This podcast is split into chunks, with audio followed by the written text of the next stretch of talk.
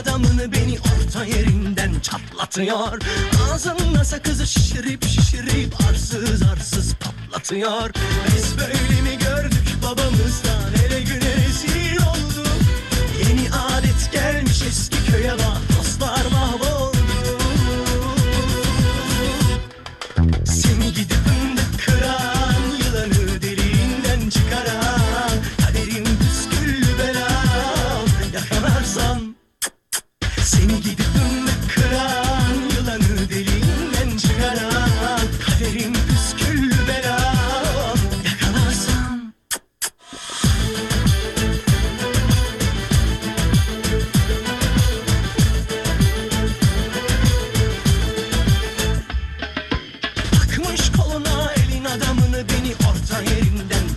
çatlatıyor Ağzına sakızı şişirip şişirip arsız arsız patlatıyor Biz böyle mi gördük babamızdan ele güne rezil olduk Le confieso una cosa, Santiago, pero antes, bienvenidos a todos. Tercer episodio, episodio número 3 de Entre Lujuria y carreta.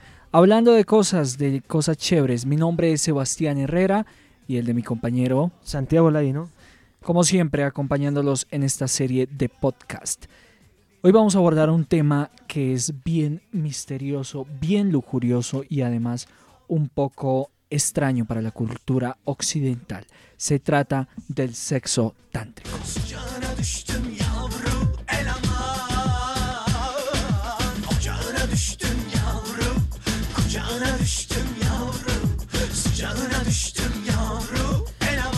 Santiago, ¿sabe de dónde proviene la palabra tantori? Tantori. No. Que da, que da pie a tántrico, ¿no? Sí, sí, sí. Pues significa tejido o entramado. A su vez ese vocablo se deriva del término sánscrito, lengua sagrada y antigua de la India. Tan, que significa extender o expandir, así que tantra es lograr unir y armonizar los aspectos a menudo contradictorios que dan forma al individuo eh, para que pueda crecer. Hay muchísimos, pero muchísimos mitos acerca del sexo tántrico. Por ejemplo, el sexo, el sexo tántrico no existe, Santiago. No existe. No. En realidad el, eh, eh, lo que existe es el tantra. Y aunque en Occidente se asocia a la práctica sexual, el tantra es una experiencia holística con origen budista. Quiere decir que nos remontamos al origen del sexo tántrico en la India. Así es. Y es muy curioso ver eh, el origen de esta práctica concebida inicialmente como el sexo, pero no. Curiosamente, esta práctica tiene un origen religioso y busca muchas cosas, pero sobre todo eh, la armonía y, y la conciencia sobre, sobre el ser y sobre el cuerpo, más allá de esto. Eh, Santiago, ¿usted podría practicar sexo tántrico o tantra? Hombre, es complicado porque el concepto de, del tantra eh, no está muy inmerso, digamos, en nuestra cultura, eh, en nuestras concepciones, eh, ni en nuestro modo de vida. Digamos que esto requiere un, un- un estado de, de concentración máxima, de plenitud, de tranquilidad, pero sobre todo de control sobre el cuerpo y la mente. Mire, una de las claves para el sexo tántrico es el contacto visual. Hay muchas personas que teman mirar directamente a los ojos, sí le ha pasado, ¿no? Sí. Hay personas que no lo miren a los ojos y otras que sí. Y usted y yo sabemos que, el- que los ojos transmiten demasiado. Los ojos son la ventana del alma, dice un, un proverbio. Claro que sí. La mirada dice más que mil palabras. Desnudos el uno frente al otro, es posible aumentar la conexión simplemente manteniendo el contacto sexual. Otro tema, el control de los chakras. Los chakras son los centros de energías. El Tantra pone el foco de atención en los chakras, que son el centro de energía del cuerpo, y esta práctica favorece el intercambio energético entre los miembros de las relaciones íntimas, que desde esta filosofía se entiende que son seis. Eh, tres el hombre, eh, instintivo sexual, emocional y mental espiritual. Y tres de la mujer. Es decir, si no hay una complementación de chakras entre el hombre y la mujer que estén practicando el sexo tántrico o el tantra, no se puede conseguir eh, una pues una real eh, experiencia tántrica. Experiencia, exacto.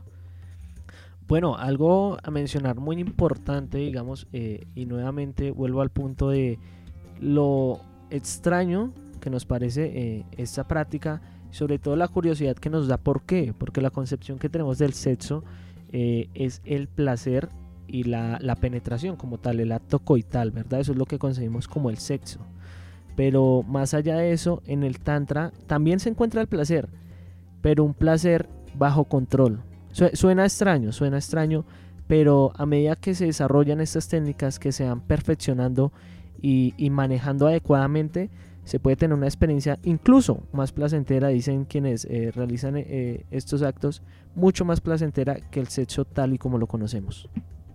Santiago, es que el sexo tántrico o el tantra experimenta un orgasmo con todo el cuerpo. Un orgasmo con todo su cuerpo, sí, lo que usted decía, suena extraño, pero hay una manera de conseguir que todas las partes de su cuerpo se exciten. Una de las formas de conseguir este tipo de orgasmo es practicar para construir una energía erótica que mantenga cerca del clímax y dejar que después se desvanezca poco a poco. No todo se queda ahí, usted debe jugar a alcanzar varias veces esa energía cercana al orgasmo y usar su respiración y el poder de sus impulsos para propagar toda esa energía por su cuerpo. Eh, disfrute del viaje. Esa es una clave. Si usted va a tener sexo tántrico, disfrute cada movimiento. Disfrute el poro de la persona, su olor, su, mirada, su calor corporal. Esto es una vaina muy espiritual. Esto no es para cualquier mediocre que hoy tiene sexo por placer y se viene, como se diría en la cultura occidental, y ya. Esta es una vaina muy espiritual. mire que de hecho usted eh, tocó uno de los temas más importantes del sexo tántrico y se refiere al viaje. Y me refiero a un viaje de verdad porque una práctica de estas dura por horas dura por horas. En cambio, el acto coital, como lo conocemos, dura minutos, bueno, por mucho una hora, dos, si es usted un animal o una bestia salvaje. Pero en esta práctica eh, suele practicarse por una noche entera, pero digámoslo sin parar. Es una experiencia completa, una experiencia en la que usted debe estar inmerso, la que debe estar totalmente eh, enfocado hacia el olor de la persona, mencionaba Sebastián, hacia los sentidos, hacia estar solo en ese momento y en ese lugar. Es algo muy, muy espiritual. ¿Y sabe cuál es otra diferencia, Sebastián? ¿Cuál? La diferencia es que no se eyacula. Es allí el concepto. Y suena raro. ¿Por qué? Porque a partir de esto se pierde el placer, se, se va, se van los chakras, se va la energía se da la capacidad y sobre todo el deseo de continuar estando con su pareja, que a la final es lo que busca este sexo tántrico. Entonces, ¿qué ocurre? Eh, decía eh, una persona que practica eh, esta, este arte, porque es un arte, es que en la eyaculación hay un punto de clímax, pero que al momento de ocurrir es totalmente contrarrestado por la saciedad y la saciedad no permite continuar en muchas ocasiones. No se disfruta, hay cansancio, ah, hay aburrimiento. Y el sexo tántrico es todo lo contrario, es una experiencia continua, continua y placentera sobre todo. Así es, Santiago. Tantra, eh, una experiencia fascinante que se, que se inventaron los indios. Le confieso, a mí la cultura india, lo que tiene que ver con Shiva, con Brahma, me encanta y de ahí se desprenden muchísimas cosas, inclusive de la India se alcanza el yoga, ¿no? Se, se inventan el yoga como una forma espiritual tremenda y este sexo, este tipo de sexo, de sexualidad, hace parte de esa cultura maravillosa que algunos dicen, Santiago, por ejemplo, ¿el sexo tántrico se puede practicar con un amante? ¿Se puede practicar. Eh, con una persona que no propiamente sea la pareja? ¿Sabe cuál es la respuesta? ¿Cuál? Depende. ¿Depende de qué? Si usted tiene una conexión espiritual, cosa impresionante con su amante, sí lo puede hacer. Y sí lo va a disfrutar seguramente. Pasa lo mismo que si usted tiene una pareja y no tiene una conexión espiritual, simplemente carnal. No va a poder, eh, eh, digamos que, disfrutar de ese momento. Pero ojo, porque hay un tipo de sexo tántrico que es un poco más occidental, donde sí puede haber besos, penetración y eyaculación. Pero primero usted juega con esos dos factores y este sexo, desde mi punto de vista, Santiago, se vuelve muy interesante. Que usted comience a jugar con las bases del sexo tántrico, la seducción, las miradas, la respiración, el clímax, pero de esa misma manera usted combine el sexo corporal y haya penetración, haya eyaculación, haya orgasmo, eh, digamos lo que corporal, en el sentido de que, eh, por ejemplo, en el hombre usted va a poder tener una experiencia de, de eyaculación de semen, etc. Este tipo de sexo va un poco más avanzado y es un poco más nuestro, Santiago, más de esta cultura occidental. Entonces, eh, para que lo tengan pendiente. La pregunta es, ¿practicaría sexo tántrico? Haría el intento. Si bien es difícil, eh, es bueno experimentar y, sobre todo en algo como lo es el placer. ¿Y usted? El placer. Eh, sí, pero es que yo creo que el sexo tántrico no se practica con cualquiera. No. Es una cosa espiritual, cosa berraca. Berraca, pero dura, dura. Santiago, disfrute si va a tener sexo tántrico y cualquier oyente que nos pueda eh, escuchar, disfrútelo. Disfrútelo y disfrute el viaje, como se diría. Hemos llegado al final de nuestro tercer podcast.